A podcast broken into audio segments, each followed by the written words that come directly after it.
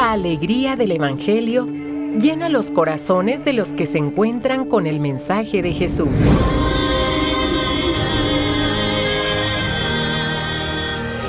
El Evangelio de hoy. El Evangelio de hoy.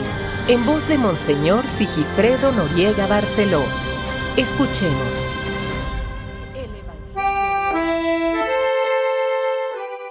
14 de diciembre, memoria obligatoria San Juan de la Cruz, presbítero y doctor de la Iglesia. Días anteriores se comentaba cómo la liturgia ha querido dejar algunas eh, memorias de santos. No porque un santo sea más grande que otro, no, sino para indicarnos que el santo es un pecador convertido es un pecador que vivió su adviento. Y lo vivió a fondo. Y tiene futuro. y la esperanza de Dios se cumple. Hoy este gran hombre nace en Fontivero, cerca de Salamanca, en España. Religioso carmelita. A los 25 años se encontró con Santa Teresa de Jesús que por entonces emprendía la reforma de la orden carmelita. Conquistado para la reforma, la inició con dos compañeros. Es el doctor clásico de la teología mística. Y como todo, eh, innovador, pudiéramos decir, reformador, fue incomprendido y fue humillado. Muere en Úbeda en 1500 91. Escuchemos la palabra de Adviento. Dejen cielos caer su rocío. Del libro del profeta Isaías. Del Salmo 84 respondemos, dejen cielos caer su rocío y que las nubes lluevan al justo y del Santo Evangelio según San Lucas. En aquel tiempo, Juan envió a dos de sus discípulos a preguntar a Jesús, ¿Eres tú el que ha de venir o tenemos que esperar a otro? Cuando llegaron a donde estaba Jesús, le dijeron, Juan el Bautista nos ha mandado a preguntarte si eres tú el que ha de venir o tenemos que esperar a otro. En aquel momento, Jesús curó a muchos de varias enfermedades y dolencias y de espíritus malignos, y a muchos ciegos les concedió la vista. Después contestó a los enviados, vayan a contarle a Juan lo que han visto y oído. Los ciegos ven, los cojos andan, los leprosos quedan limpios, los sordos oyen, los muertos resucitan y a los pobres se les anuncia el Evangelio. Dichoso el que no se escandalice de mí. Palabra del Señor. El adviento de San Juan de la Cruz no fue nada fácil. Definitivamente. Como el adviento de Juan el Bautista, ¿eh? Como tu adviento, como el mío. No hay adviento fácil. Todo adviento es fatigoso. ¿Por qué tenemos que salir de nosotros mismos, de nuestras zonas de confort? Tenemos que ponernos en el camino.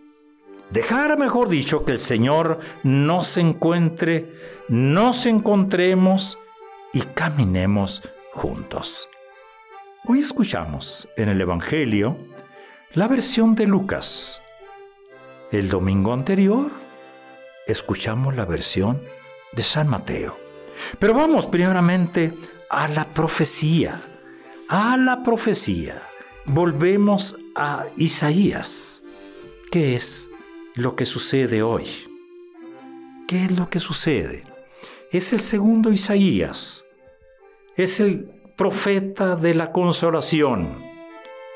Para él, para Isaías, la historia es guiada por Dios. Pero él no actúa o no actúa tiránicamente. No, no, no, no, no, no, Dios guarde el hora.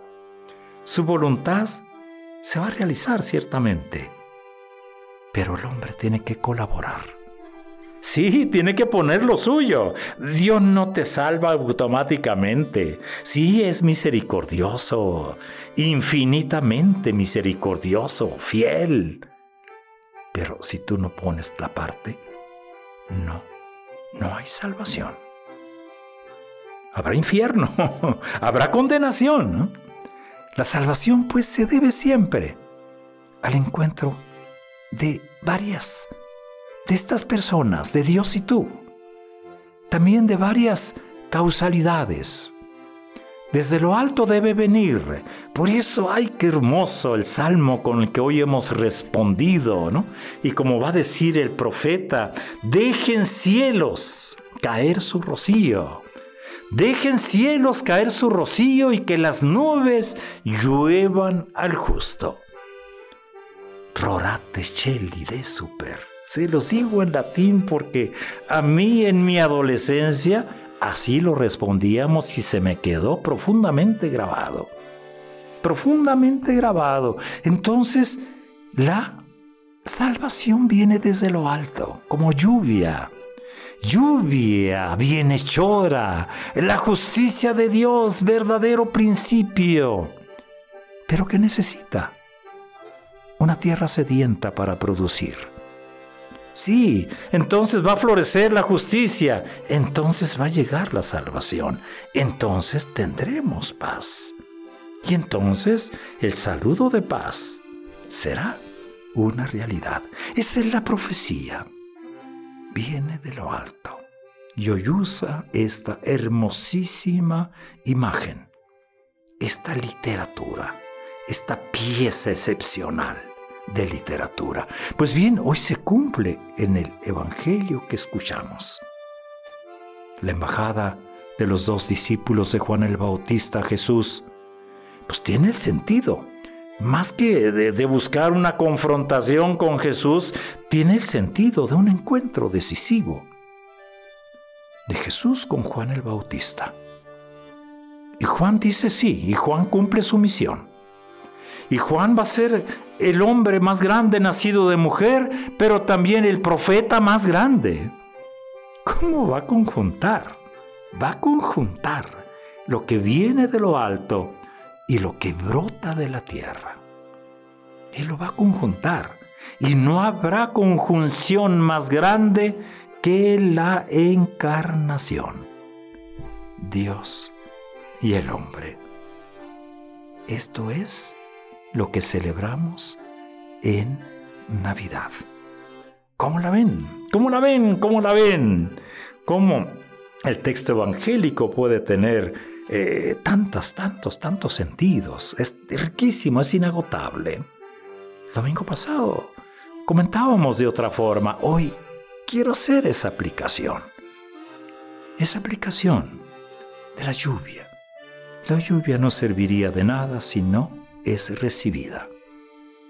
Se volatiza si no hay respuesta de la tierra.